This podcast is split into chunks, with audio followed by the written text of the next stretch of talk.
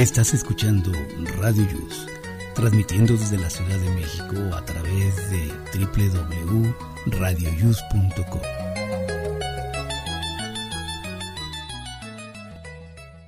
El siguiente programa contiene escenas de conocimiento explícito con diálogos cargados de curiosidad que pueden afectar la sensibilidad de personas no acostumbradas a hacerse preguntas sobre el mundo que las rodea. Tamales Marín presenta.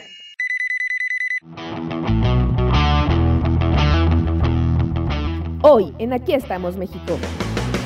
Estamos de fiesta. Gracias por seguir con nosotros. Comenzamos. radioius.com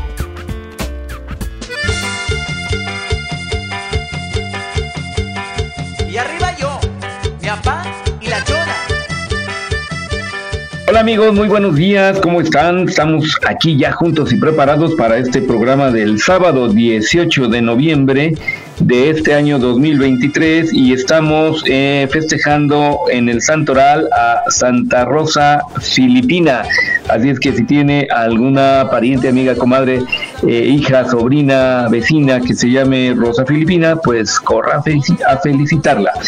Hoy estamos en la semana número 46, estamos en el día 322 y ya solo falta para festejar la llegada de este año nuevo 43 días. Así es que ya huele a ponche y Navidad. Hoy es el Día Internacional del Arte Islámico.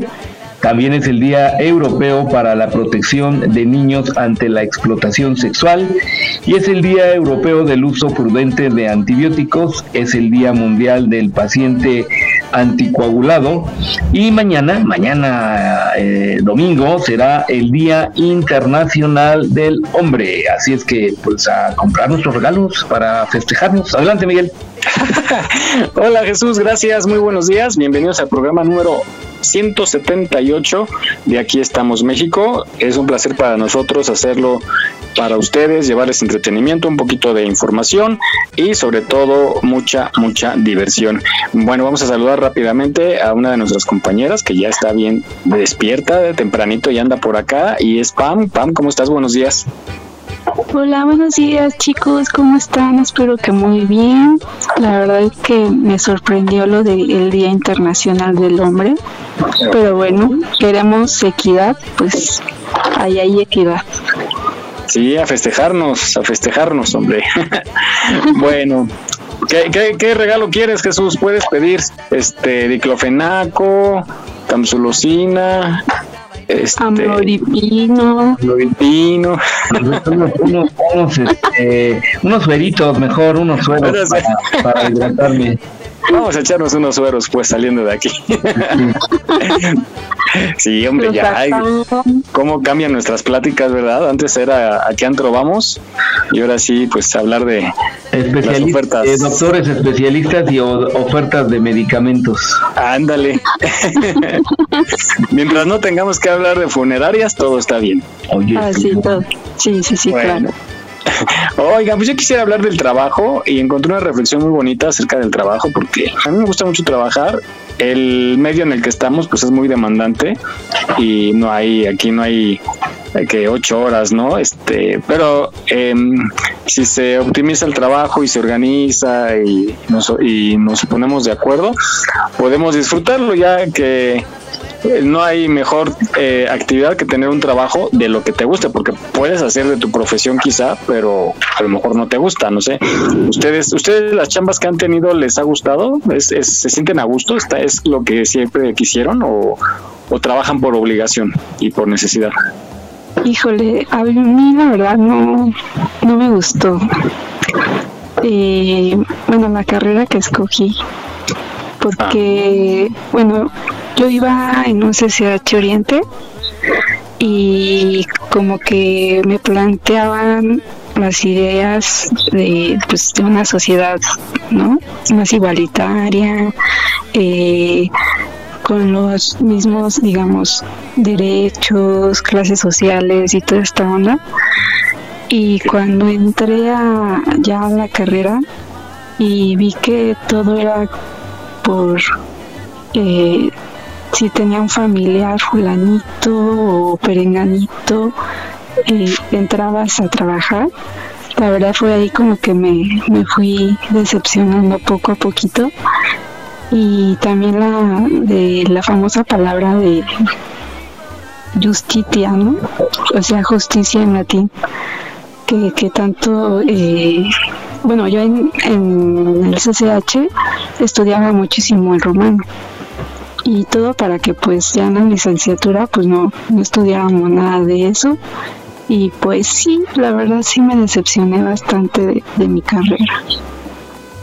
Uy, Sí, muy mal. Pero oye, pero yo sí veo, al menos en, en el área donde yo estoy, últimamente me ha dado mucho gusto que ya hay mucha mujer participando y en, y en puestos muy buenos y en áreas muy creativas sobre todo y administrativas.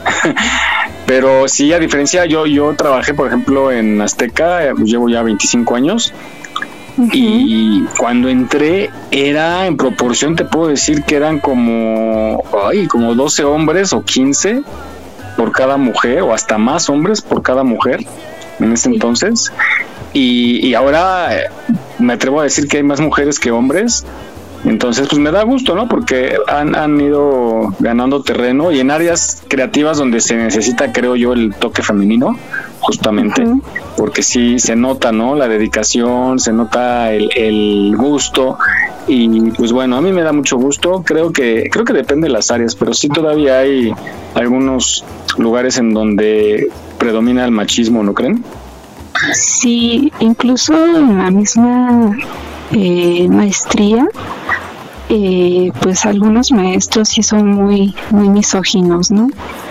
Eh, pues nos decían, ay, es que ustedes no tienen nada que hacer aquí, tienen que estar en su casa, eh, en la cocina, atendiendo a sus hijos, y, o sea, era constante, ¿no?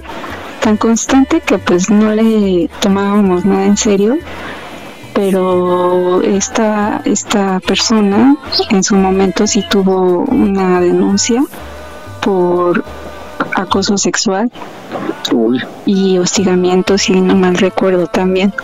Pero sí, durante la licenciatura y la maestría, créeme, eran encontrarse con profesores así súper misóginos y pocas maestras, muy pocas fueron las que a mí me llegaron a dar clases. Pero sí, la mayoría de los maestros era así como de, tienes que entrar con minifalda, tacones, o sea, nos pedían así como que muchas cosas. Sí. Wow. Bueno, tú Jesús, ¿qué trabajo has disfrutado más y ha habido alguno que no has disfrutado? Ay, pues todos, ninguno ha disfrutado. El trabajo es algo tan malo que hasta pagan por hacerlo, ¿no es cierto? Entonces, este, no, no, sí he disfrutado. Hay que, hay que eh, ponerse las pilas y, digo, finalmente el trabajo es un medio para obtener algunas cosas mejores y pues hay que echarle ganas. Pero sí, me ha gustado casi todo lo que he hecho, me ha gustado y si no me ha gustado, pues he tratado de cambiarme. Sí, no, no hay mejor cosa que disfrutar lo que hace uno y apasionarse, este, y bueno, pues como dices, así ya se ve ganancia al pago y creo que la llevamos más, más tranquila, ¿no? Y disfrutar los días de descanso cuando hay y echarle muchas ganas, descansar y divertirse para regresar con nuevos bríos la siguiente semana. Bueno, vamos a esta reflexión que encontré y se titula El trabajo. Adelante, cabina.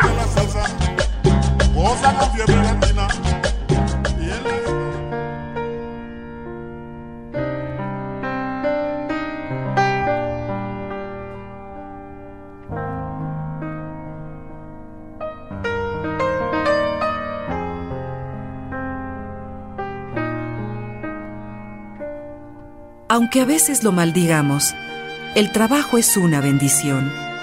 El trabajo es una expresión real del espíritu. Canaliza nuestra energía y nos permite ser plenamente. Es probable que nuestro verdadero trabajo no sea nuestro empleo. Quizá nos sintamos realizados haciendo labores de carpintería o cocinando, escribiendo, y pensemos que estos son solo pasatiempos o cosas que hacemos. Si pudiésemos aplicar a nuestro trabajo la misma concentración y orgullo con los que torneamos la pata de una silla o preparamos un pastel, exaltaríamos nuestros días laborables. Nuestro empleo, el trabajo por el que recibimos un salario, es muy importante para la mayoría de nosotros. Si encontramos un trabajo que podamos amar y lo hacemos tan bien como podamos, lograremos una victoria más en la vida. No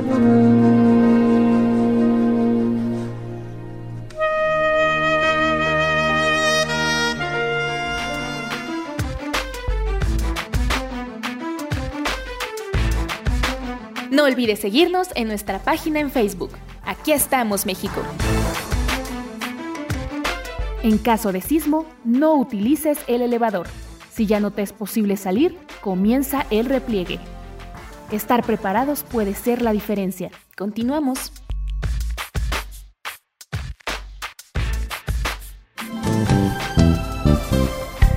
Saben, tuve tantos trabajos.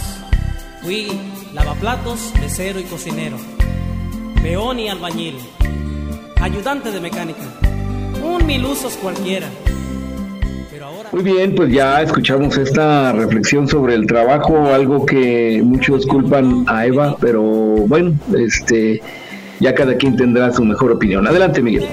Así es, como dice la cápsula, hay que disfrutarlo y con esas ganas como cuando hacemos cualquier otra actividad y verán que, que se pasa más ligero, nos desgastamos menos y bueno, aparte nos pagan, ¿no? Vamos ahora eh, a, a este tema sobre el trabajo en equipo es súper importante porque yo he estado en lugares, afortunadamente los equipos que he estado los últimos años es un, son equipos muy unidos, que se hace ese trabajo de equipo justamente y sacamos adelante el barco en, en las malas porque en este medio hay rachas de pronto así bien estresantes y lo sacamos adelante. Entonces, trabajar en equipo, pero hay gente que, que no le gusta, ¿no? Como que trabaja sola, se siente mejor y, y, rinde más trabajando sola que en equipo. Hay gente que no participa, pero, pero es eficiente. ¿Ustedes sí se integran rápidamente a un equipo? Eh, yo sí, incluso en un tiempo estuve trabajando en una asociación civil que se llama Instituto para las Mujeres en la Migración. Eh, y pues obviamente teníamos que trabajar en, en grupo dentro de la misma asociación y con otras asociaciones. Entonces, eh, la verdad es que sí se me da un poco la, facilidad de la palabra, por decirlo así. Y pues sí, teníamos que integrarnos así en grupos de el psicólogo, el abogado, el, el familiar de la persona eh, migrante, etc, etc. Para mí la verdad no, no me cuesta mucho trabajo, pero sí se notan luego, luego las personas que, que quieren así como que, eh, no sé, mandar, ¿no? Mandar así ah, al sí. grupo, Ajá. así como de, o sea, yo voy a ser como el jefe del grupo. Y organizo. Ajá, yo organizo y, y, esto está bien o esto está mal y, ay, no, mejor lo hago yo solo. Siempre sale uno así, siempre. Sí. O también el que mete el pie, ¿no? Hay otros que meten el pie que, que ni ayudan y lo peor es que te, te obstaculizan. Entonces, sí, caray. Pero bueno, hasta, solitos hasta se van. Hasta llegan a perjudicar el trabajo que, que en equipo están haciendo. Sí. Sí, pero mira, solitos se van, solitos se van y, y dependen donde estés. Yo, por ejemplo, en el medio donde estoy, pues uh -huh. es una rueda de la fortuna porque de pronto vas a otro lado y te encuentras a gente con la que trabajaste y a mí me da mucho gusto verlos y que vamos a ser nuevos compañeros y, y pero pues de pronto te encuentras a otro que fue como el, el, el granito en el arroz, ¿no? El negrito en el arroz ¿no? La piedra en el zapato y dices, ay, no puede ser. Y luego te los encuentras de jefes y dices, chao. Ay, sí. sí. Pero sí, bueno, ahí ya es como que, bueno, era lo que me comentaba mi papá, ¿no? Así como, si tú no tienes así como que un buen ambiente laboral, pues mejor salte, ¿no? Porque pues la verdad se hace muy, muy pesado. Para todos. Claro, pero como decía mi abuelita, el trabajo siempre es una bendición.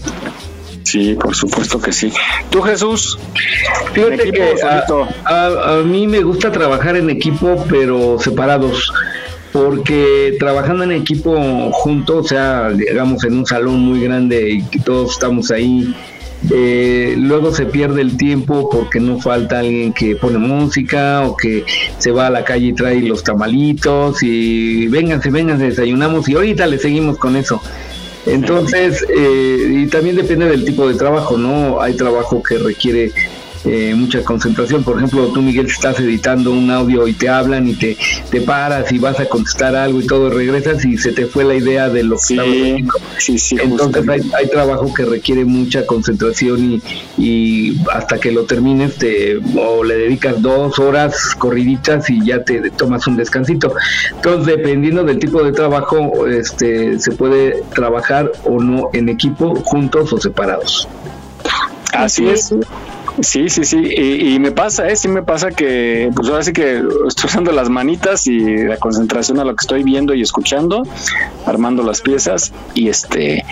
Y sí, sí me pasa que me distraigo por una llamada o, a mí a mí lo que sí me gusta es tener eh, el radio o televisión prendida, ¿eh? O sea, estoy trabajando porque me gusta estar comunicado y saber qué está pasando.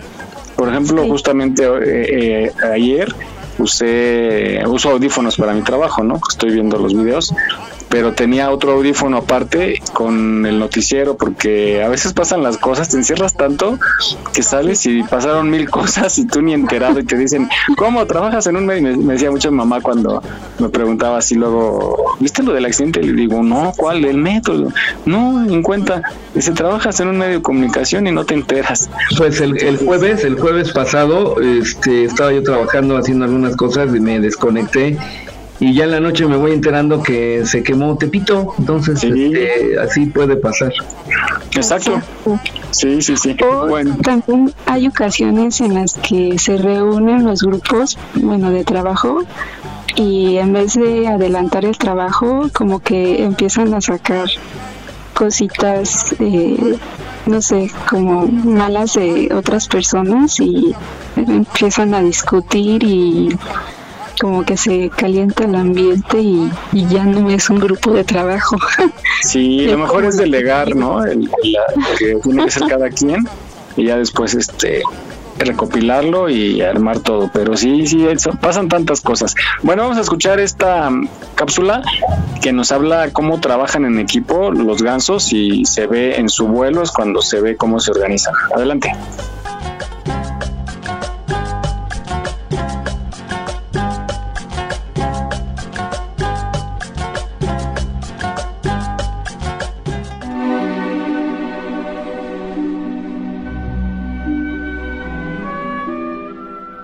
La ciencia ha descubierto que los gansos vuelan formando una V, porque cuando cada pájaro bate sus alas, produce un movimiento en el aire que ayuda al ganso que va detrás de él, volando en V. La bandada completa desarrolla por lo menos 71% más su poder de vuelo que si cada pájaro lo hiciera solo. Primera deducción. Cuando compartimos una dirección común y tenemos sentido de comunidad, podemos llegar a donde deseamos más fácil y más rápido. Este es el beneficio del apoyo mutuo. Cada vez que un ganso se sale de la formación, siente la resistencia del aire, se da cuenta de la dificultad de volar solo y de inmediato se reincorpora de nuevo a la fila para beneficiarse del poder del compañero que va delante. Segunda deducción. Si tuviéramos la lógica de un ganso, nos mantendríamos con aquellos que se dirigen en nuestra misma dirección. Cuando el líder de los gansos se cansa, se pasa uno de los puestos de atrás y otro ganso toma su lugar. Tercera deducción. Obtenemos resultados óptimos cuando hacemos turnos para realizar los trabajos difíciles. Los gansos que van detrás producen un sonido propio y lo hacen con frecuencia para estimular a los que van adelante a mantener la velocidad. Cuarta deducción. Una palabra de aliento produce grandes resultados. Finalmente, cuando un ganso enferma o cae herido por un disparo, Dos de sus compañeros se salen de la formación y lo siguen para ayudarlo y protegerlo. Se quedan con él hasta que esté nuevamente en condiciones de volar o hasta que muera. Solo entonces los dos acompañantes vuelven a la bandada o se unen a otro grupo. Quinta deducción. Si tuviéramos la inteligencia de un ganso, nos mantendríamos uno al lado de otro, ayudándonos uno al otro, ayudándonos y acompañándonos. Esto verdaderamente se llama trabajo en equipo.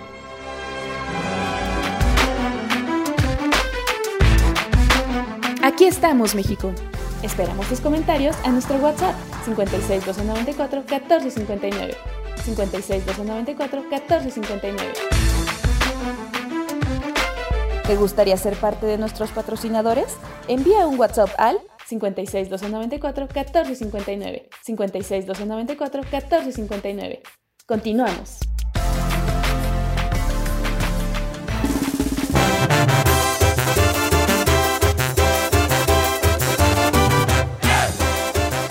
Muy bien, pues es cierto, estos animalitos eh, cuando se ven volar, pues van en una formación muy, muy especial y esto es justamente el, el trabajar en equipo, pero además, qué curioso, ¿no? De lo hacen de manera instintiva, pero bueno, al fin y al cabo lo logran. Adelante y experimentando porque estaba viendo eh, la cápsula, estaba escuchando cómo un ganso se sale de la formación y siente inmediatamente siente el doble trabajo que tiene que hacer y entonces se reincorpora y se da cuenta que la forma de, volar es en equipo. Entonces se aprende ahora sí con los con los errores no y las fallas se va aprendiendo. Y así es en la vida. Ahora sí que prueba y error y el chiste ahí es que realmente aprendamos, ¿no? Cuando nos pasa algo y, la regamos, que aprendamos. Dicen que, por eso dicen que la vida es la maestra que si no aprendes bien la lección te la repite cuantas veces sea necesario para que y sí, y sí. Bueno, pues vamos a dejar aquí el asunto laboral. Vámonos ahora con cuestiones más ricas y ricas eh, hablando monetariamente, porque vamos a hablar acerca del oro este metal que, pues es muy caro y a algunas personas les gusta traerlo en pues colgando o en pulseras o en objetos. Y este pues vamos a, ustedes tienen algo de oro tú tus dientes no Jesús ay. Mis, dentadura con diamantes eh, turquesas y eh, y rubíes. Puro titanio con rubíes, ¿no? Titanio. No, no, no, ah, pues algo, si acaso una cadenita o algo así, pero pues ya con esta inseguridad no es tan recomendable usarlo. Sí, caray. Yo sí, la verdad, tengo varias cositas. Eh, no sé, como el anillo de graduación o igual una cadena que me regalaron por haber terminado la licenciatura, cosas así. Pero sí, la verdad es que es, es como que un, miedo llevarlo y como que yo creo que hasta lo huele, ¿no? Sí. Porque en, una ocasión me tocó este ir a, a un mercado y tenía que subirme en este en una combi entonces, pues ya, ¿no? Se sabe, se sube el de ya se la saben. Y entonces se ve como este, este fulano le, le literal le arranca así unos aretes a una chica y agarra y le dice, ah, estos no son de oro. y se los avienta así en la cara y le hace, cómprate unos que sí sean de oro. Y dije, oh, Dios mío, hasta eso se ponen Sí. exigentes, ¿no? Sí, sí, son conocedores ya. Sí, de verdad que sí. Y bueno, pues ya, este, por ejemplo, en Chilpancingo, en Guerrero, pues se da mucho el oro. Y este, y, y ahora em, también encontramos que el oro blanco, que el oro rosado, el bueno que obviamente lo han ido este modificando no en sí en realidad pues el oro blanco no no no existía como tal pero eh, no recuerdo que qué molécula fue la que le integraron para que se pudiera hacer el, el famoso oro blanco. Así es, y pues es un metal difícil de, de conseguir. Eh, bueno, me refiero a en, la tierra, ¿no? En todos los países hay. Y México es uno de los principales, eh, pues no sé si, si esté bien dicho productores, pero es de los países donde más oro hay, se encuentra en los primeros lugares. Y sobre todo el estado de Sonora es donde más oro hay aquí en México. Y entonces, bueno, es un orgullo. Lástima que, que no lo podemos cargar con confianza como dice Pam. Tú, Jesús, el oro, el oro, pues sí, no estábamos diciendo que este que nomás tengo algunas cadenitas, el anillo de graduación, un pistolito de ahí de la, del trabajo, este, pues detallitos, detallitos nada más. Pero ya ven que hay un, allá en Arabia hay un, un, jeque o una personalidad de ahí que mandó a hacer su Lamborghini de laminado de oro, ¿no? Así lo han visto, ¿no?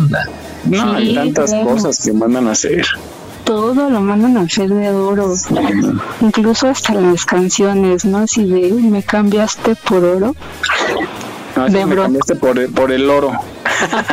bueno, vamos a escuchar esta cápsula que nos explica por qué es tan caro este metal. Adelante.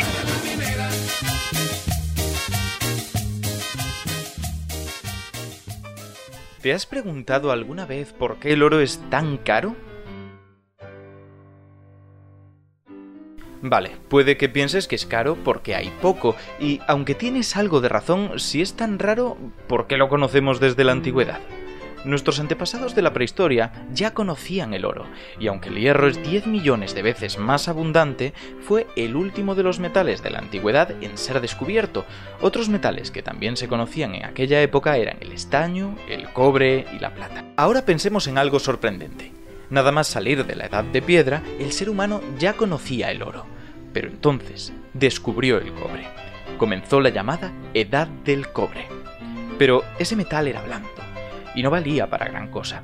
Se descubrió entonces el estaño y al mezclarlo con el cobre dio lugar a una aleación que se llamó bronce. El bronce era mucho más duro y rígido que el cobre. Había nacido la Edad del Bronce, pero entonces llegó la auténtica revolución. Los antiguos descubrieron el hierro, que era más duro y resistente que el resto de metales, es decir, se podían hacer mejores armas y herramientas. Comenzó así la Edad del Hierro. Todo esto duró miles de años, pero ¿por qué debería ser sorprendente? Porque el hierro es 626 veces más abundante que el cobre y 17.000 veces más abundante que el estaño. Así que, ¿cómo no encontraron el hierro antes? La respuesta está en el potencial de oxidación de los metales. Cuanto más pequeño es el número, más difícil es que el metal interaccione con otros compuestos. El potencial de oxidación del hierro es muy alto, el del oro es muy bajo. Es decir, el hierro tiende a juntarse con cualquier cosa y el oro tiende a quedarse solo, formando bonitas pepitas de oro que los antiguos podían ver con facilidad. Los humanos tardaron miles de años en aprender a sacar el hierro de los metales, pero para sacar el oro solo hacía falta tener ojos y curiosidad. Entonces, ¿Por qué es tan caro el oro? En primer lugar, que sea poco abundante ayuda a que sea caro. Pero hay otra cosa que ha ayudado a que el oro sea tan caro y que es aún más sorprendente. Para entenderlo, pongamos un ejemplo. El platino tiene propiedades muy parecidas a las del oro, es decir, debería ser igual de fácil encontrarlo. Entonces, ¿cómo pudo ser que pasara inadvertido? El platino se parece mucho a la plata, pero es mucho más difícil de trabajar. Por eso, seguramente cuando en el pasado encontraban platino, lo confundían con plata de mala calidad. Pero no fue hasta el siglo XVIII cuando el español Antonio de Ulloa lo descubrió y se dio cuenta de que era un elemento diferente. Pero, ¿qué tiene que ver esto con el precio del oro? Que si el oro ha sido identificado fácilmente a lo largo de la historia y se ha usado como medida de riqueza y de poder, es porque era inconfundible con otros metales, porque es amarillo. Además, gracias a sus propiedades, era fácil hacer objetos preciosos y muy caros. Aquí estamos, México. Esperamos tus comentarios a nuestro WhatsApp 56 294 1459. 56 294 1459. Continuamos.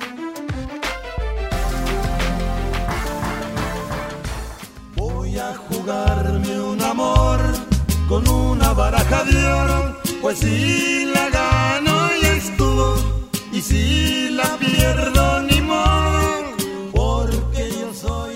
Muy bien, ya sabemos ahora siempre el oro. Bueno, otro material eh, también... Eh, eh, valioso es el platino, eh, pero desde el punto de vista médico quirúrgico es casi tan caro como el oro.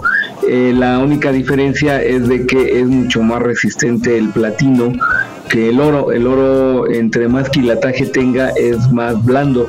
Entonces no daría la fortaleza ni la rigidez para algunas piezas de tipo ortopédico. En cambio, el platino, el platino sí tiene la resistencia y no es tan rechazado por el cuerpo humano. Adelante. Ah, sí, y también evita infecciones, ¿no? Y, es el indicado para, para la diferencia de otros metales. Bueno, pues vamos a, escuchar, no sé si alguna vez hablaron acerca de la fiebre del oro, este evento que volvió locos, locos a muchos eh, pues americanos y gente de fuera que llegó a la costa oeste ahí a California y se armó la fiesta y bueno, vamos a, escuchar brevemente, es un short, vamos a ver brevemente de qué se trata. ¿Cómo y cuándo comenzó la fiebre del oro? Comenzó con el descubrimiento de unas pepitas de oro en California en 1848, lo que hizo creer que en la zona se encontrarían ingentes cantidades de metales preciosos.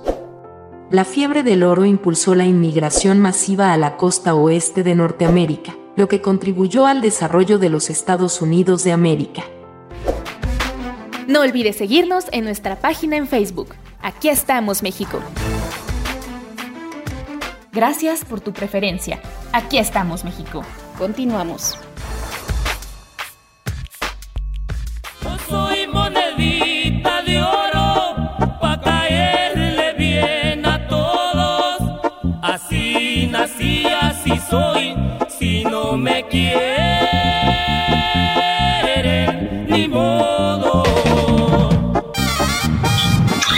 Pues sí, el oro siempre ha despertado la codicia del hombre y lejos de, traer beneficios, pues trae envidias, guerras. Cuando vinieron aquí los españoles y vieron que había oro, dijeron pues presta para la orquesta y pues se armó el relajo. Adelante, Miguel. Así es, estaba escuchando un documental acerca de la fiebre del oro y, y pues bueno, duró un promedio de cinco años, porque la, ya la gente que llegaba al final, pues esperando hacerse rico, de hecho hubo casos muy específicos de gente que sí se hizo millonaria y todo cambió, ¿no? De ser un lugar inhóspito, empezó a cotizarse todo, un desayuno te costaba ya 20 veces más que al inicio y, ya el hospedaje y todo cambiaba porque todo adquirió ahí eh, pues más valor por esto del de, oro y este y pues bueno ya los últimos años había gente que llegaba pero ya no tuvo la misma suerte. Yo creo que yo creo que por ahí también se había disparado me imagino en esa zona lo de los detectores de metales no Sí, además también hay que recordar, Miguel, que el oro, el cobre y también en ocasiones, eh, en ocasiones eh, la plata y el platino eh, lo usan mucho para los celulares, ah, para las televisiones para los circuitos, ¿no? Que son buenos conductores. Son muy eh, buenos eh, conductores, pero bueno, también ya se está viendo la eh, repercusión que están teniendo las pues las minerías de, de pues esto mismo, ¿no?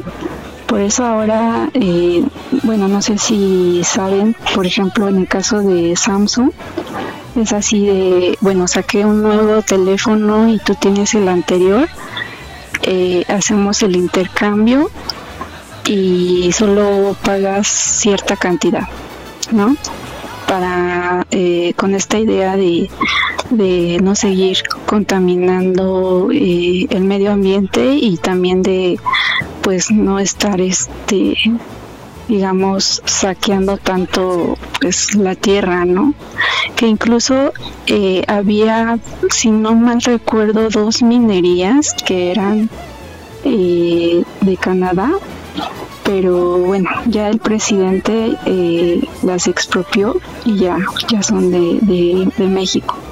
Entonces, eh, por ahí el presidente eh, canadiense, pues así como que dijo, ay, entonces ya no me, ya no me llevo bien con México. Se enojó, pero bueno, digo, o sea, obviamente pues no le gustó, pero eh, sí, ya, ya es como que mucho, demasiada la explotación. Y ahora también lo vamos a ver con el litio. Finalmente, en, en muchos años, bueno, ya no tantos, las guerras y lo más valioso va a ser el agua.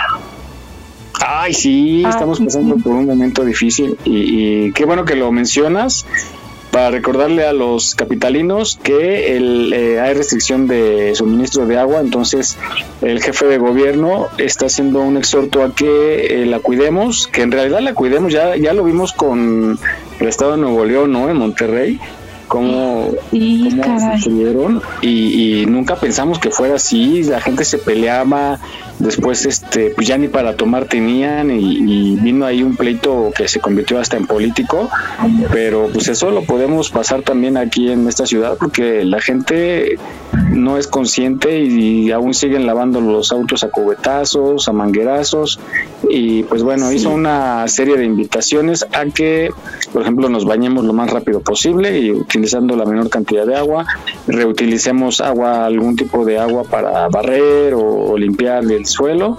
Y bueno, muchas medidas que cada quien dependiendo cómo viva las puede llevar a cabo, pero sí hay que cuidar el agua para que no nos toque esa esa época de crisis como les tocó al vecino país de digo estado perdón de Nuevo León. Incluso hasta creo que eh, ponían horas no horas en las que llegaba el agua y ya después eh, cortaban, ¿no? Pero pues ahí su total incongruencia porque pues salían los políticos o las hijas o hijos de los políticos en sus piscinas y toda esta onda entonces más bien los, los hijos no sí. Los hijos ya fue ahí donde a la gente pues ya no le gustó, ¿no? Dijo, o sea, sí hay o no hay agua, ¿no? O nada más para, para ciertas este, personas.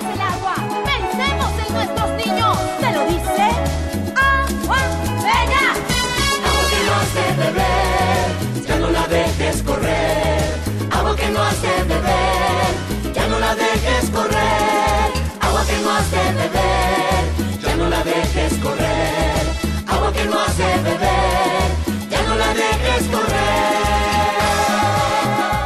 Vámonos con la cultura egipcia, que cómo utilizaban los metales preciosos, que ahora sí que eran de sus preferidos. Adelante.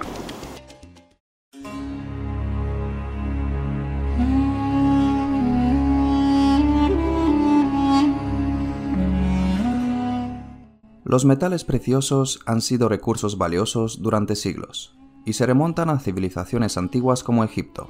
De hecho, los antiguos egipcios dominaban la minería y la metalurgia, creando las bases para la orfebrería moderna. Gran parte de la minería antigua se realizaba extrayendo metales de los minerales, que era un proceso costoso ya que sus herramientas eran apenas más duras que la roca y el transporte era engorroso. Debido al costo, muchos objetos metálicos se fundieron para un nuevo propósito una vez que ya no eran útiles.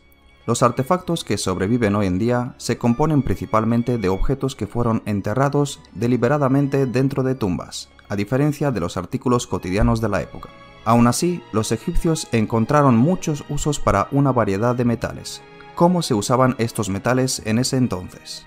El cobre fue el primer metal utilizado por los antiguos egipcios. Este metal precioso rara vez se encontraba en estado puro. A menudo contenía pequeñas cantidades de zinc, hierro o arsénico, Finalmente, el pueblo egipcio comenzó a mezclar deliberadamente estaño con cobre para hacer bronce, un metal mucho más fuerte. Los objetos de cobre de la época a menudo se fundían, lo que era un proceso difícil debido a la formación de burbujas durante el vertido del metal. El pueblo egipcio aprendió que martillar el cobre aumentaba su dureza, pero podía hacer que el metal se volviera más quebradizo. Combatieron la fragilidad mediante el recocido o templado, que implicaba calentar el metal para ablandarlo ligeramente. Estas técnicas se utilizaron para fabricar armas, herramientas, vasijas, estatuas y adornos de cobre. El oro se usaba comúnmente para hacer joyas y adornos para dos razones principales. Los egipcios creían que el oro era la carne del dios Sol Ra, y porque el oro abundaba en la región. Los artesanos hicieron amuletos, máscaras mortuorias, diademas, armas ornamentales, vasijas y arte funerario con oro para adornar las tumbas de los faraones. Algunos de estos objetos eran decorativos, destinados a colmar de riqueza y belleza a los líderes caídos. Se crearon otros objetos como amuletos de buena suerte que se creía que garantizaban un viaje seguro al más allá. Aunque el oro estaba en gran parte controlado por los líderes y los ricos, también se sabía que los egipcios que no pertenecían a la realeza poseían joyas de oro.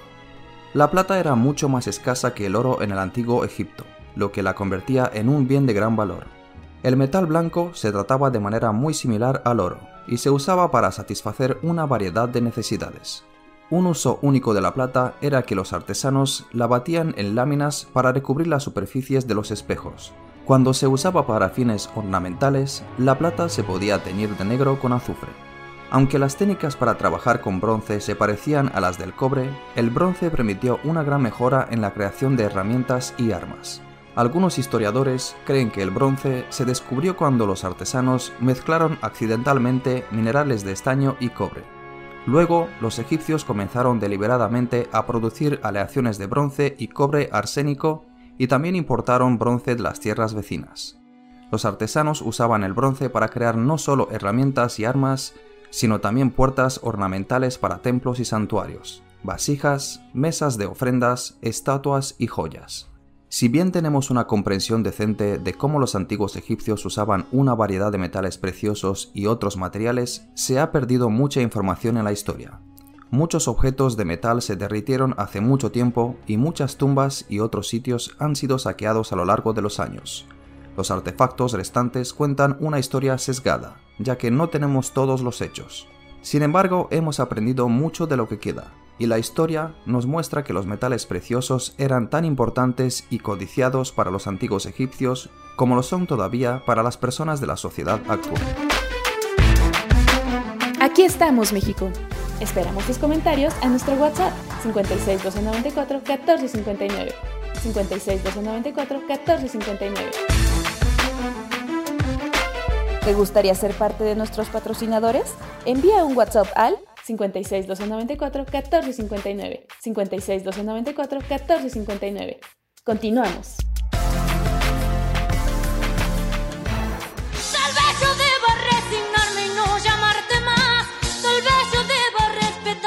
Muy bien, como cada cultura ha tenido un cierto gusto y manera de trabajar el oro y sobre todo darle algunos usos y bueno, eh, es bueno siempre saber estos antecedentes. Adelante, Miguel. Así es, y, y yo soy admirador de la cultura egipcia, la verdad es admirable todo lo que hacían y bueno, pues ahí está, la historia nos lo presenta, entonces también utilizaban eh, este, los metales para, sobre todo para adorno. Y ya para cerrar, vámonos con esas locuras de las que platicábamos hace rato, de objetos extraños que están hechos de oro. Adelante.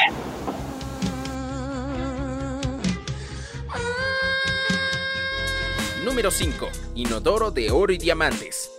No hay momento más privado e importante como el de ir al baño. No por nada las personas se refieren al WC como el trono, pues en este inodoro de oro y diamantes realmente ir al baño será toda una experiencia soberana. Se trata de un inodoro hecho en oro, cuyo asiento está fabricado en vidrio a prueba de balas, bañado en oro e incrustado con 40.185 diamantes, que en total suman 334.8 quilates. La marca que realizó tal obra maestra es Coronet, la empresa joyera de Kong Aron Shum, en Hong Kong. Número 4. Píldora dorada. Y para utilizar de la mejor manera posible el inodoro dorado, tenemos estas píldoras que harán que tu caca se convierta en oro. Sin duda, un excremento digno de entrar en el WC dorado. Como ya sabemos, los excrementos no son realmente algo agradable de ver ni oler. Pero, ¿qué pasaría si los pintamos de oro? Esta es la propuesta de estas píldoras, teñir de oro algo que realmente es basura, convertir lo más desagradable de todos los desechos en algo deslumbrante y de gran valor. No están pensadas para gustar a todo el mundo, pero sí a un público muy selecto, bastante extravagante y, por qué no decirlo, algo raro en realidad. ¿Y tú qué opinas? ¿Las usarías? Número 3. Oro comestible. Sí, aunque parezca muy extraño, este mineral se puede comer. Normalmente es usado en bebidas, postres y chocolates. Para esto, primero se debe derretir el oro a 1200 grados. Cuantos más quilates tenga, mucho mejor. Seguidamente se vierte en un molde para formar un lingote que sea amasado hasta convertirse en muy finas láminas. Después de esto, se procede al batido, el cual suele tardar entre 45 minutos y una hora. En un principio era un arduo proceso manual, que consistía en golpear la lámina de oro con un mazo hasta conseguir que ésta tenga un grosor de 0.0025 milímetros. Actualmente son máquinas las cuales se encargan de este proceso, haciendo todo más rápido y sencillo, permitiendo cada vez a más restaurantes ofrecer oro comestible en sus menús. Ahora tenemos una duda. ¿Con este oro también podemos hacer la caca dorada? Número 2 iPhone 12 de 24 quilates. La marca Apple siempre se ha conocido por ser lujosa, elegante y costosa, al igual que su versión en oro de 24 quilates del iPhone 12 Pro y Pro Max. Al comprarlo, adquieres un iPhone 12 Pro o Pro Max liberado para todas las operadoras telefónicas, con capacidad para 2 SIM, certificado de autenticidad, una hermosa caja que lo contiene, garantía y envío nacional e internacional totalmente gratis. Son varias las joyerías que se dedican a la fabricación de este tipo de productos, y los precios cambian mucho, dependiendo de los diamantes u otras piedras preciosas que lleve incrustadas. Para ello debemos adelantar que las cifras son mareantes, ya que si uno de estos teléfonos es caro por sí solo, imagina si viene con estos extras de lujo. Número 1. Mascarilla de oro.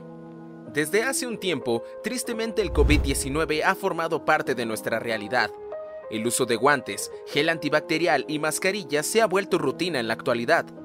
Por esta razón, y para adaptar las circunstancias a la nueva normalidad, se han creado y fabricado mascarillas con diferentes estampados y materiales con el fin de que éstas sean lo más estéticas posibles.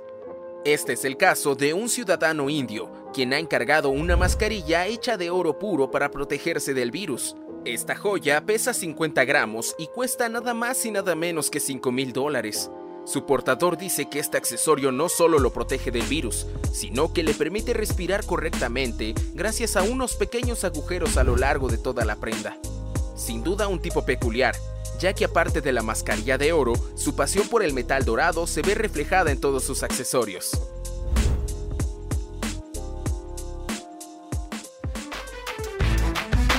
No olvides seguirnos en nuestra página en Facebook.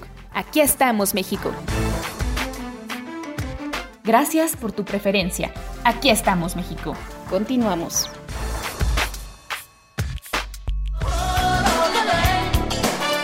Ese es el precio de mi vida.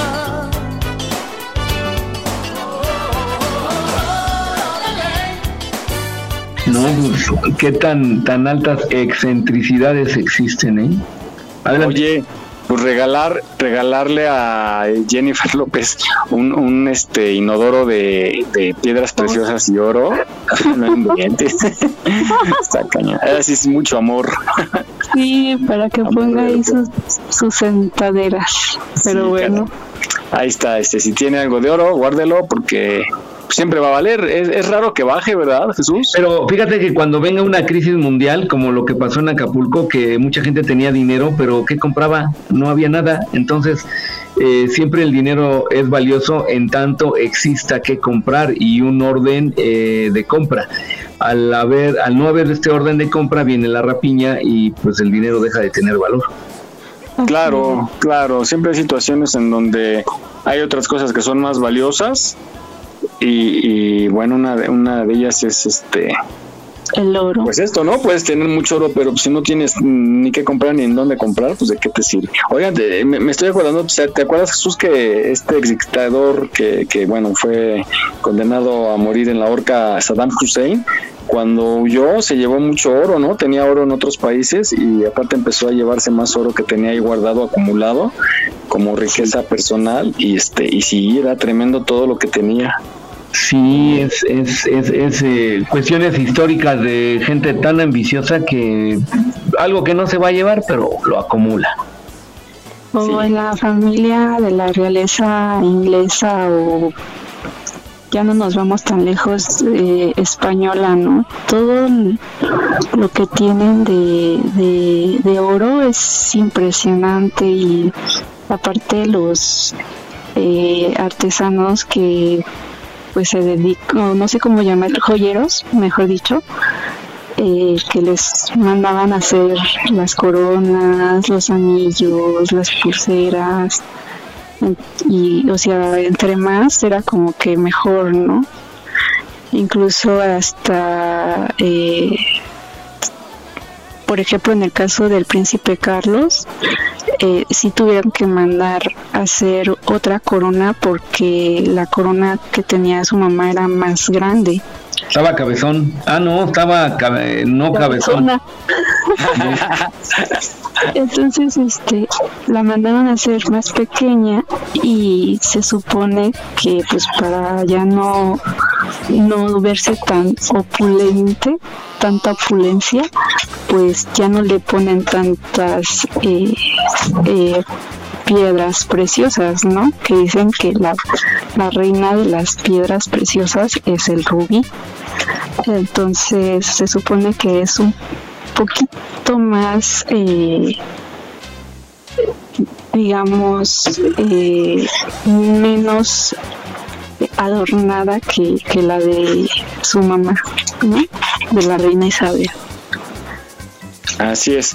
Bueno, em, pues vamos a, a cambiar de tema a esta cuestión de los regalos más románticos y más caros que se hayan hecho en la vida hasta ahorita en la historia. Vamos a escuchar y ahorita comentamos.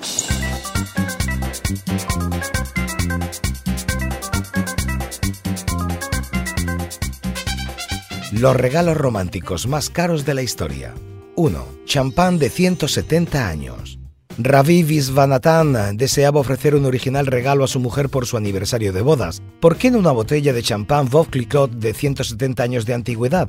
Además, la historia que se encerraba entre sus añejas burbujas no tenía desperdicio. Rescatada de un barco naufragado en el mar Adriático, se alzaba como la pieza más preciada de la subasta, de la cual la sacó nuestro Romeo por 30.000 euros. 2. Kilométrica manta cibelina. ¿Quién sabe cuántos pobres animales fueron necesarios para satisfacer el capricho del rey Sol, Luis XIV, para honrar a su esposa y prima María Teresa? A pesar de serle continuamente infiel y de tener todo un ejército de hijos ilegítimos, no dudó en regalarle una estola de cibelinas de kilómetro y medio de largo para que pudiera pasearse sobre tan mullido sendero en Versalles. Hoy en día tendría un precio de 70.000 euros. 3. Inodoro de diamantes. Decorado a base de rubíes, zafiros y diamantes, la firma Pedruscos diseñó para Jennifer López este fastuoso inodoro que Ben Affleck le regaló a la que era entonces su pareja. Y es que un trasero como el de la cantante merecía sin duda un distinguido trono. Precio, nada, 100.000 euros.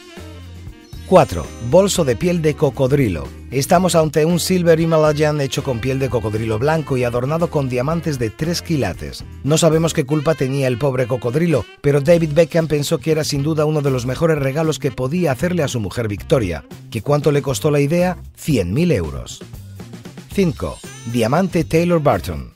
A pesar de su turbulenta relación, Richard Barton nunca dudó en agasajar a Elizabeth Taylor con los mejores regalos. Uno de los más famosos fue un diamante, el más caro del mundo, casi 70 quilates y encontrado en Sudáfrica. El actor pagó a los joyeros Cartier un millón de euros, pero hoy en día este diamante tiene un coste de 13 millones. 6. Una isla. Para regalos románticos, el que el rapero Jay-Z hizo a su novia Beyoncé, nada más y nada menos que una isla para ellos solos. Seguro que tu pareja se conforma con una cena romántica, pero si te tienta la idea, prepara 17 millones de euros. 7. El diamante Orlov. Catalina la Grande, emperatriz rusa, cubrió de regalos al comandante militar conde Orlov. Su amante tuvo la suerte de un rey y de ahí que se le construyera incluso un palacio gigantesco con su respectivo ejército de criados y fabulosas vistas cercano al castillo de su amante. Así que cuando le tocó a él cumplir en eso de los regalos, no pudo ser menos y se esforzó por estar a la altura. Y vaya si lo hizo. En 1798 le regaló el fabuloso diamante que hoy en día lleva su nombre, uno de 198,62 quilates. Su precio nadie se ha atrevido a tasarlo aún. ¿Y tú? ¿Cuánto estarías dispuesto a gastarte en tu pareja? No olvides seguirnos en nuestra página en Facebook. Aquí estamos, México. Continuamos.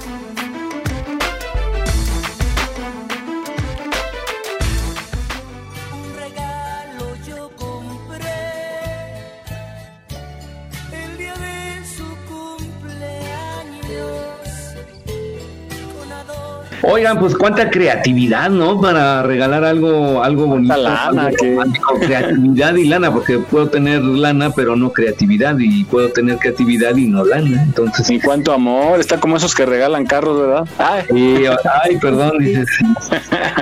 Sí, cara.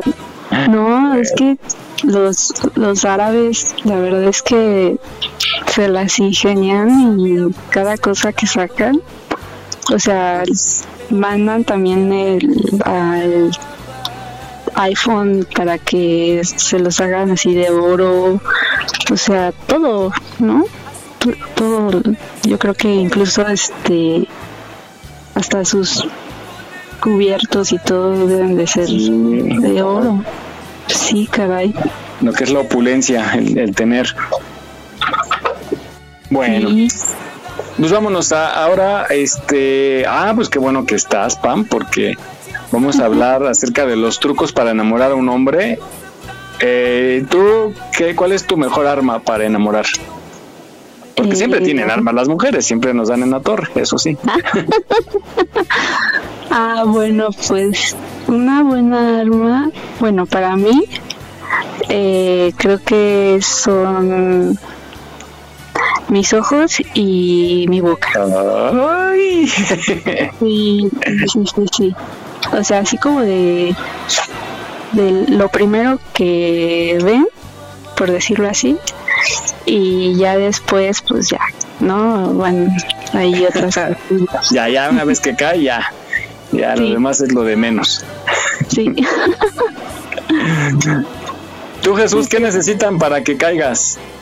¿Qué necesitan para que caigan? Pues no sé. para que caigas tú. Para, que caiga yo más bien. no, Yo soy el que el ingenuo que voy a va a caer ahí. Este, no, pues que tengan buen carácter, que sean este amenas, divertidas, este Pero te dan, bueno, entre amigas y eh, primas, tías y todo esto, te dan tips, ¿no?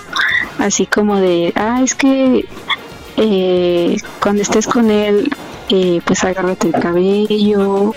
eh, es muy importante, bueno, por ejemplo, eh, el maquillaje influye muchísimo porque en el momento en el que nosotras nos ponemos el rímel, nuestros ojos se hacen más grandes.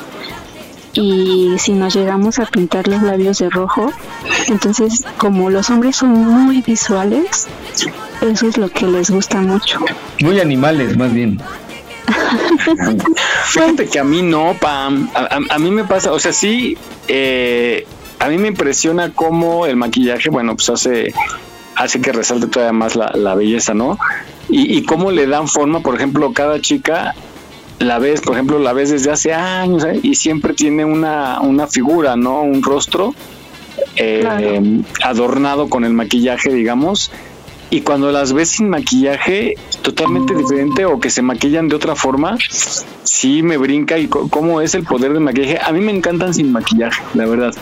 Eh, me encantan también verlas, o sea, me gusta que, que cuando vienen arregladas y con maquillaje, wow.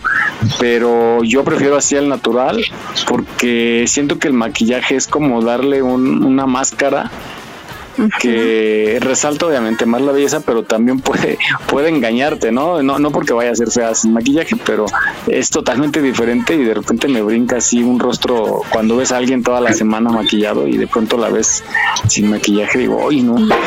Bueno, es que sí hay, hay hermanas que, o sea, se exceden de tanto maquillaje, demasiado.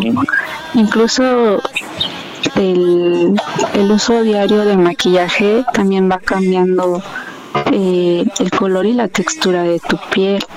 Eh, pues, pues vas envejeciendo y eh, por ejemplo en el caso de los labios pues ya no ya no tienen ese tonito rojo natural no pero bueno también otras eh, cosas que, que utilizamos las mujeres para enganchar a los hombres pues también están como que el perfumito ándale. no sí, pues la manera de caminar. Ay, el meneíto, el meneíto. claro. Oye, vamos a dar la, la, bienvenida a Vane, que se está integrando aquí al programa. Vane, buenos días. ¿Qué tal? ¿Cómo están? Buenos días. Ya hoy amanecí como roncada, con ronquera, así es que fue, fue una fue una noche pesada. Oh. Ustedes, ustedes disculparán esta, esta voz. No te preocupes, aquí estamos hablando de mujeres y tradiciones justamente. No, traicionera no soy. Eh, no, estamos hablando de los, las armas que usan las mujeres para conquistarnos. Y bueno, vamos a la cápsula. Estamos dando pie a la cápsula de unos trucos para enamorar a un hombre. Vamos a ver, vamos a ahora sí vamos a juzgar Jesús si es cierto o no. Adelante, Charlie. Corre cápsula.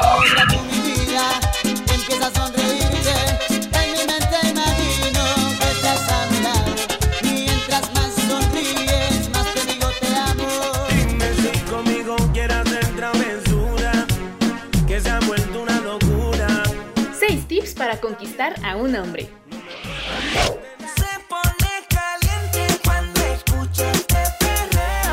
¿Quieres conquistar al hombre de tus sueños? Aquí te presentamos 6 trucos para seducirlo.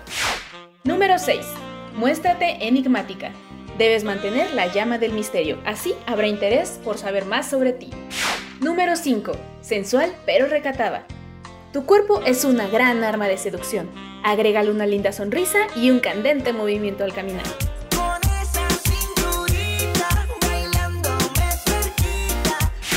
Número 4. Mirada coqueta. Siempre mirándolo a los ojos. Esto le hará saber tu interés a cada movimiento que haga. Número 3. Rétalo a conquistarte. Recuerda que lo que más cuesta es lo que más se valora. Yo sé que acabo de conocerte y es muy rápido mantenerte. Yo lo que quiero es complacerte. Tú tranquila, déjate llevar. Número 2. No te quejes de la vida. Háblale de tus metas, tus logros y lo que te gusta disfrutar. Eso lo hará sentir que está con una mujer exitosa. Ya, ya me está gustando más de lo normal. Todos mis sentidos van pidiendo más. Esto hay que tomarlo sin ningún apuro. Y número 1. Finaliza el encuentro. Hazle saber que tienes más cosas por hacer. Él se sentirá afortunado que le dedicaste tiempo entre tus miles de compromisos y hará lo posible por tener otra cita contigo lo más pronto posible. Dime si conmigo travesura, que se ha vuelto una locura. Un tip adicional. Escote a la espalda. Esto te dará una imagen de toda una dama. Suerte en tu conquista. Para aquí estamos México, Belsa Escalante. Y tú estás bien dura, no me puedo contener,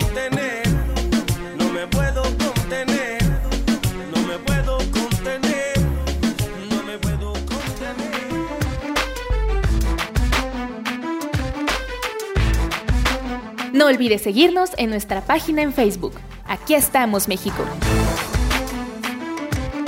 En caso de sismo, no utilices el elevador. Si ya no te es posible salir, comienza el repliegue. Estar preparados puede ser la diferencia. Continuamos.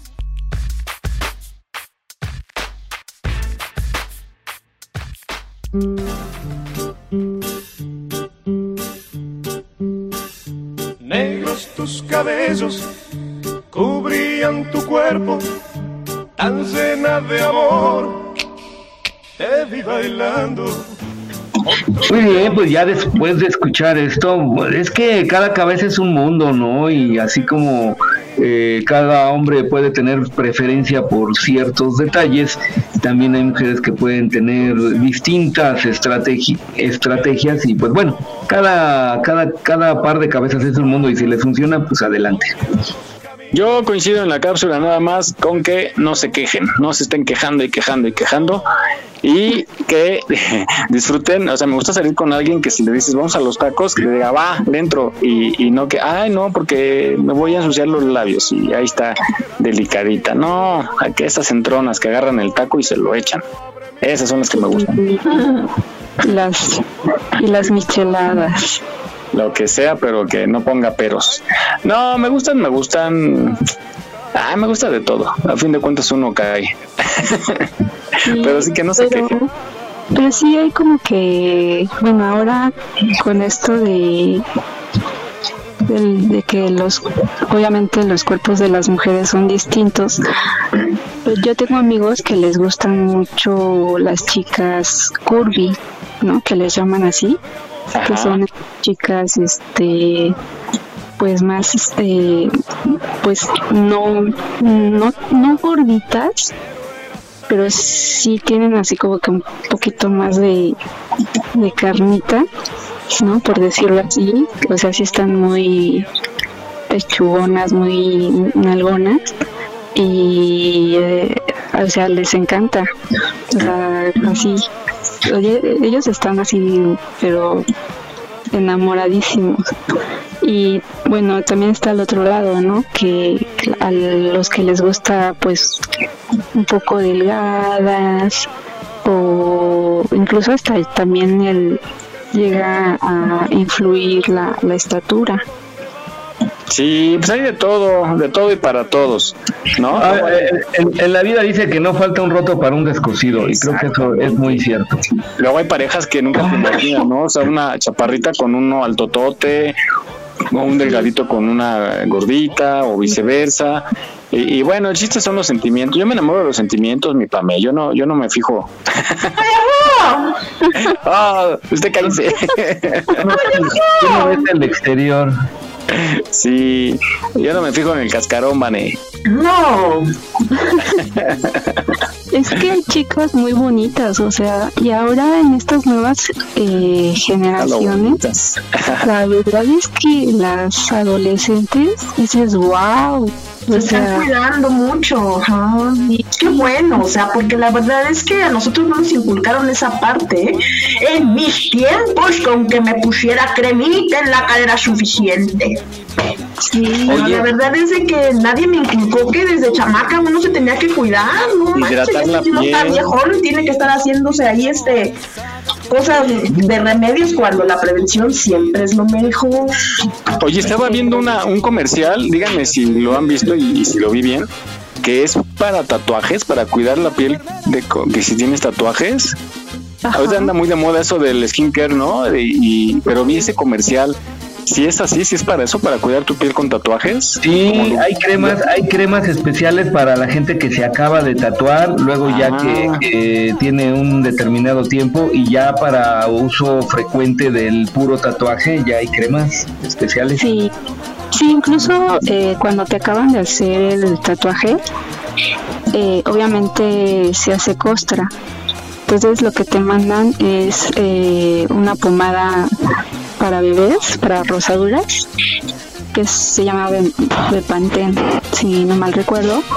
Y ya después, eh, pues ya tú buscas tu, tu- pues la crema que, pues no sé, más te guste, para que, digamos, no se pierda el- tan rápido el color del, del tatuaje. O sea, te lo contó la prima de una amiga. Sí, no, es que, o sea, mi hermano tiene tatuajes. Entonces, este, la verdad es que él sí se cuida mucho sus, sus tatuajes y no, no le, no, no le, no se le pierde como que el brillo y aparte pues también no fue con cualquier tatuador no porque pues la tinta eh, se como que se expande un poco por la piel. Eh, y entonces este la verdad es que sus tatuajes están muy muy padres. Yo no puedo porque mi piel o sea es súper sensible y no o sea no lo puedo Uy, qué delicada, ya ves. y ya la Ya nos salió delicadita esta chamaca. Ya la voy a quitar de la lista. Sí, adiós. no, Pero pero con mayor razón hay que buscar las cremas indicadas y los tratamientos, ¿no? O sea, con, o sea, no es nada más cualquier crema, entonces sí requieres como de una mayor atención por el, por el tipo de piel. Sí, incluso, eh, bueno, pues en mi infancia era así, o sea, tal cual, dermatitis, pero a la potencia de 100. Entonces, eh, la- el mismo hospital me mandaba las cremas eh, y recuerdo mucho que usaban demasiado el aceite de almendra. Eh, y por ejemplo, mi mamá sí nos inculcó el cuidarnos así como de las estrías, de, de la pancita que se hace aquí en el, en el vientre. Este, pues sí nos compraba como ropa interior especial para que no se nos hiciera esa pancita. Uy. O también, este, por ejemplo, las recetas para el cabello, para que brillara de aquí a Júpiter, ¿no? Ok, bueno, vamos, eh, Vane, tienes tu avance, ya casi nos vamos, nos queda una nota nada más. ¿Tienes tu avance de tu test de este Por supuesto, vamos a ver qué tan vanidosos son. Pero no estamos hablando de esta vanidad de belleza, sino esta vanidad de soberbia, de menospreciar a los demás, de sentirse menos y más que otros. Así es que. Yo soy el mejor, hombre. Yo voy a salir mejor que todos. Esta, esta autoestima bien puesta, así es que en un momento lo vamos a descubrir. Ok, preparen lápiz y papel en casita porque regresando de la nota, vamos con Vane. Y pues bueno, tocando el tema de esto de los, los las parejas y de que se gustan, no se gustan, que sí se cuachalangan, vamos con la, el tema de las amantes. Vamos a ver por qué se buscan los hombres una amante. Adelante, Karina. Pues un mulato ya te espera para bailar. Esta cumbia Amor prohibido, beso prohibido. Estamos compartiendo el mismo aire prohibido. A veces yo pienso que no tiene sentido. Los hombres casados buscan un amante porque necesitan, según ellos, algo que condimente su vida. Y además porque científicamente está comprobado que maduran muchos años después que las mujeres, por lo que es común que sigan comportándose como adolescentes a pesar de estar comprometidos. Para ellos, tener un amante significa culminar sus experiencias de cuando tenían 15 o 20 años, es decir, que enfrentan una juventud tardía en la que necesitan saborear y satisfacer sus necesidades sexuales, pero que no pueden cumplir con su ahora esposa, mucho menos si ya tienen hijos, explica la psicóloga Sonia Arias en su sitio Psicológicamente Hablando. En tanto, es clara en afirmar que ese amor prohibido nunca será formal, porque en pocos años también la amante se volverá aburrida y él buscará otra.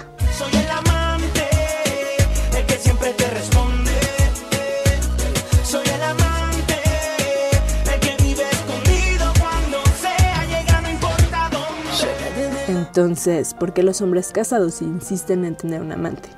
Intimidad. Es la principal de todas. A ellos les fascina que los dominen en la cama, que las mujeres tomen la iniciativa, buscan una chica entusiasta que no solamente les haga el favor, sino que se anime a probar cosas nuevas, que esté dispuesta a halagar sus faenas, que le permita tener las luces encendidas, que le haga fácil el dirty talk y que se mueva en la cama. Los hombres casados se buscan un amante y muchas veces la prefieren casada para desenfrenar sus instintos sexuales con alguien que no requiera mucho esfuerzo. Lo más común para ellos es buscar una aventura antes de tratar de pasarla bien en casa. Por experimentar, mucho ojo, no caigan en las redes de un hombre casado porque solo las verá como una chica dispuesta a decir sí a todas sus peticiones. Creen que están conquistando. Hay algunos hombres a los que se les da eso de conquistar con enorme facilidad. Además, quienes se buscan un amante alegan que lo hacen porque sus parejas no los comprenden lo suficiente, lo que hace que nazca una necesidad de impresionar a una chica diferente, con lo que inician de nuevo estos meses en los que envían flores y dan sorpresas por las noches, sin necesidad de hablar de los problemas. Otros para sentirse poderosos de tener dos mujeres a la vez y otros tienen un amante porque sí. ¿Y tú qué opinas de los hombres casados que tienen un amante? Mami, yo me siento tuyo. Yo sé que tú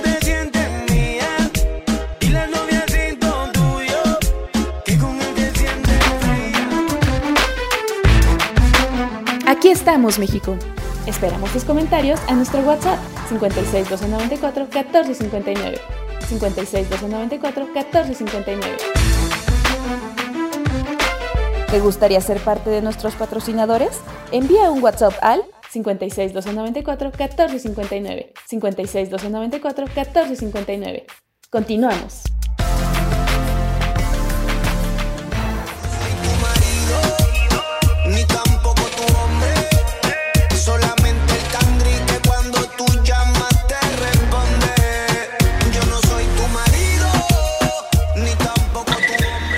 Muy bien, pues regresamos de esta nota interesante, como todas las notas, y bueno, eh, las razones ahí están planteadas, y bueno, cada quien tendrá su propia opinión. Adelante.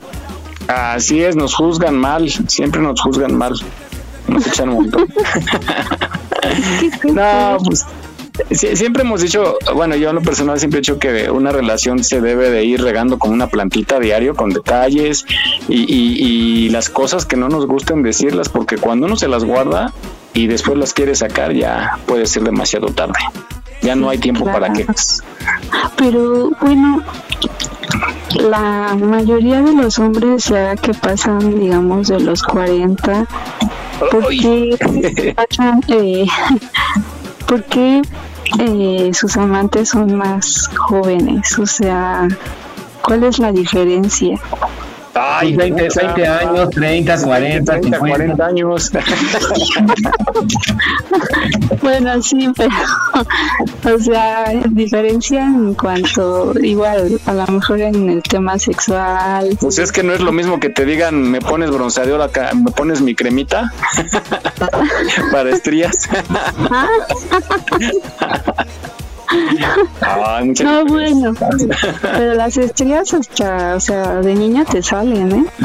Pero, eh, digo, sí está como que, Bueno, la pomada para la reuma. sí, la pomada para la reuma. Pero bueno, pues también, eh, bueno, en mi caso, sí, este, sí he estado como en ese lugar y pues es fuerte, ¿no? Porque tienes que tener así como que, pues un convenio, ¿no? De que pues sabes que pues esta persona está casada y de que pues incluso tiene hijos y que no siempre la vas a ver, ¿no?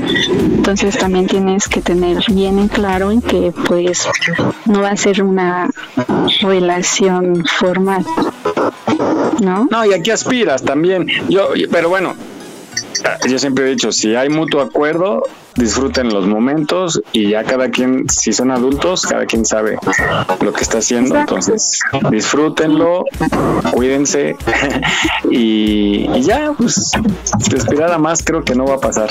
Mientras sea consensuado, platicado y, y conforme, sin obligaciones, todo está bien. Digo, y malo cuando ya hay amenazas y pleitos y golpes y eso, aún estando casados, eso no es bueno. Sí, bueno, las, los tóxicos y las tóxicas, ¿no? Sí, eso, eso sí, no, no está padre. Bueno, pues ya llegó el momento terrorífico y vamos con Vane Medina. Es la semana. Adelante, Vane.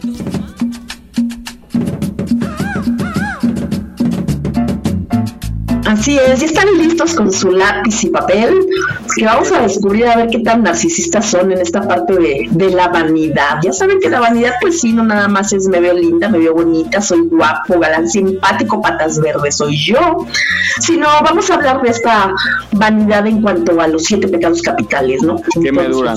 ¿Qué me duran? entonces, pongan atención. 12 preguntas, ABC. Al final hacemos conteo y les daré su nivel de vanidad. Empezamos con la número uno. Cuando alguien me lleva la contraria, A. Me molesta muchísimo con quién se cree que está hablando. me suena. B. No me gusta porque mis ideas suelen ser muy buenas. O C. Aunque no me guste, lo veo como algo normal. La gente no tiene por qué estar siempre de acuerdo. Güey, güey. Dos, cuando surgen discrepancias con los demás, A. Me enfado fácilmente durante un buen rato. B. Me irrita bastante sin llegar tanto a enfadarme. O C. No me gustan, pero intento solucionarlas. Tres, ¿sinceramente crees que tus decisiones, opiniones son mejores que los demás? A. Indudablemente sí. B. En muchas ocasiones lo son, aunque no en todas. O C. Claro que no, depende de las circunstancias. Obvio, yo siempre tengo la razón. Cuatro, ¿te gusta presumir tus posesiones, trabajo y estilo nice de vida? O sea, ¿no? A, no es que lo presuma, es que a cualquiera le gustaría. B, a veces ante algunas personas admito que sí. O sea, no especialmente. Obvio sí, hay que restregárselos en la cara para que vean que sí se pudo. Cinco, ¿Qué pasa cuando alguien no te aprueba o no te sientes aceptado? A. Me molesta mucho e incluso me afecta el ánimo. B. Prefiero gustar a todo el mundo, pero sé que eso no es posible, así que pues lo acepto y ya. O C. No pasa nada, no soy monedita de oro. 6. Cuando estoy en un grupo de gente, A. Siempre hago o digo algo para ser el centro de atención. B. No me gusta pasar desapercibido. O C. Me considero uno más. 7. ¿Contemplas las necesidades de tu familia, pareja o amigos? Las contemplo satisfago siempre que me es posible, aunque eso suponga a veces un sacrificio para mí. B. Las contemplo, pero solo las cubro si no interfieren demasiado en mis propias necesidades. O C. Las contemplo y las considero antes que las mías.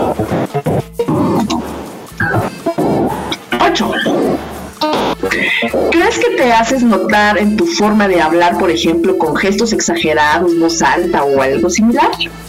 A. Sí, soy bastante teatral y exagerado con mis gestos. B. Soy suficientemente expresivo. O C. No necesariamente. 9. Las relaciones sociales son para mí A. Son un medio para conseguir cosas y me aplico para poder tener un mejor un, sacar ah, otra vez. 9. Las relaciones sociales para mí son A. Son un medio para conseguir cosas y me aplico para obtener mayor provecho de ellas. B. Son algo que hay que tener en cuenta por si en algún momento se llegan a utilizar. O C. Son una fuente de satisfacción y ayuda mutua. 10. Cuando alguien te cuestiona o te incomoda por la opinión que tienen de ti y de tus ideas, A. Lo evito o me relaciono menos con ella. B. La aparto de mi vida y de mi entorno. O. No se convierte en una de mis personas favoritas, pero pues la seguiré viendo. 11. Cuando en las redes sociales otros tienen más seguidores que tú, A. Me molesta porque no lo entiendo, pues yo soy más interesante. B. Me molesta mucho y compito por ello. O C. me da igual. Y la última. ¿Qué crees que piensan tus amigos, familiares, compañeros de trabajo de ti? Piensan que a veces soy demasiado insistente y no respeto la opinión de los demás. Dicen que voy de sobrado porque me creo el más listo y el que siempre quiere tener la razón. ¿Verdad? O sea, consideran que lo hago de forma adecuada y respetando el resto de los puntos de vista. Hagan sus conteos.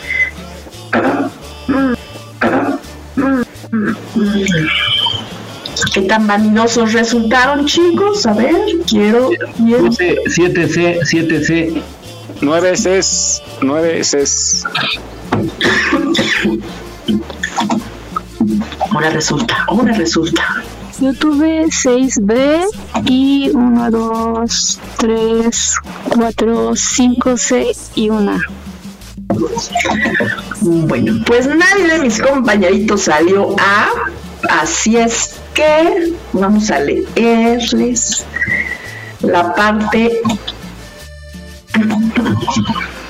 de los rasgos de persona vanidosa. Tienes que mostrar tus conductas soberbias y demasiado orgullosas. No se trata de que no estés contento con lo que tienes, sino que no presumas tanto de ello. Por otro lado, recuerda que los demás tienen también sus necesidades físicas y emocionales que tú puedes ayudar a satisfacer. O sea, se, bájale a tu vanidad. No seas tan soberbio. ¿De ¿De esa sacaste tú, Miguel? Todas. No, Todas. yo pura C, pura C. No, todas. No hay que mentir en el test. Sí. Para quien tú lo ve, tienen un rasgo de vanidad moderada. Saben que el trayecto que les ha llegado a tomar a su destino ha sido de gran esfuerzo y por eso es que consideran que es momento de presumirlo. Solo ten cuidado, no caigas de soberbio. Lo bueno se nota a leguas sin necesidad de cantárselos a la cara. Así es que bienvenidos al mundo de la normalidad. Mm, o sea, bien, bien, hay que presumir, pero sin soberbia. Ahora voy yo. Y para los E, nada vanidoso, no eres nada vanidoso.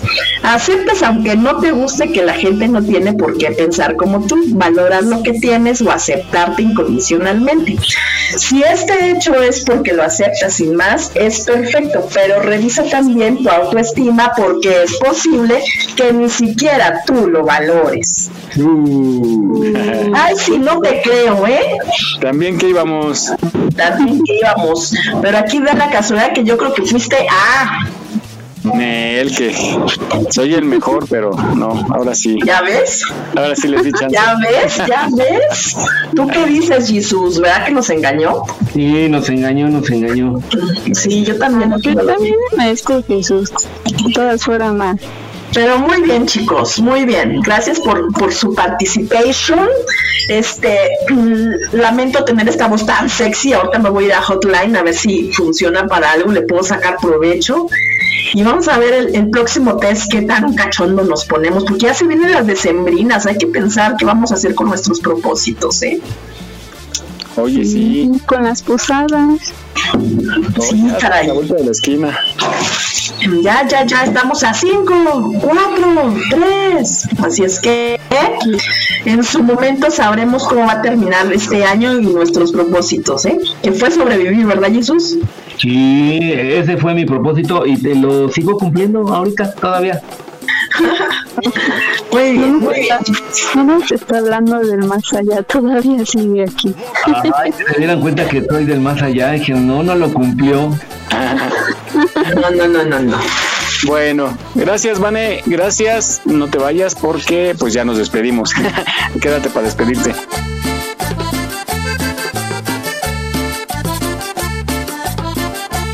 Bueno, vamos a agradecer eh, que nos hayan acompañado este sábado.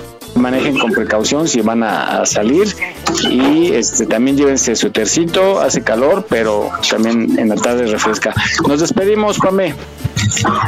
Pues es un gusto siempre estar con ustedes, amigos, aquí compartiendo ideas y pues que tengan un excelente sábado. Gracias, Pame. Nos escuchamos la próxima semana. Nos vamos, Vanes. Vámonos chicos a tener un sabadito alegre, que haya sido este programa de, de, de su agrado, que los hayamos sacado de, de, esos, de esos momentos que de repente no sabemos ni qué hacer con nuestra vida y que este sea un momento donde no tengamos que pensar, sino solamente disfrutar de nuestras locuras y de las aportaciones que también damos, porque también se aprenden varias cosas. Así es que fue un gusto haber estado con ustedes este ratito. Traigo aquí mi voz sexy ronca, porque pues ahora sí, los virales me están pegando, pero nada que no se pueda recuperar este dentro de dentro del próximo sabadito. Ya estaré como nueva, ya verán. Y ya saben, chicos, pórtense mal, pero cuídense bien. Nos vemos el próximo sábado. Bye, bye. Gracias, Vane. Gracias por todo. Nos escuchamos la próxima semana. Y bueno, pues yo quiero agradecer a la gente que hace posible este programa, a la gente de producción, a Charlie Mercado, que está ahí en operación, Jesús Elaya, nuestro director. Y pues bueno, los esperamos la próxima semana, como siempre, con mucha alegría en Aquí estamos México. Gracias, que tengan buen día. No se pierdan la programación 24-7 de Radio Yus a través de www.radioyus.com. Y este fin de semana en particular tenemos mucha música, cumbia, salsa, Juan Gabriel, Luis Miguel y Alejandro Fernández en todo el día. Bueno, gracias. Hasta la próxima. Adelante, Jesús. Gracias, Miguel. Pues bueno, siempre eh, Vane, Pan, Miguel y sobre todo y en primer lugar el público que nos escucha día a día, sábado a sábado. Muchas gracias por estar con nosotros. Síganle la programación. Van a encontrar música para todos los tipos de gustos y para pues un momento agradable. Gracias, cuídense mucho y nos escuchamos la próxima semana. Bye. Gracias. Pásenla bonito. Adiós, amigo. Oigan, chicos, nada más algo.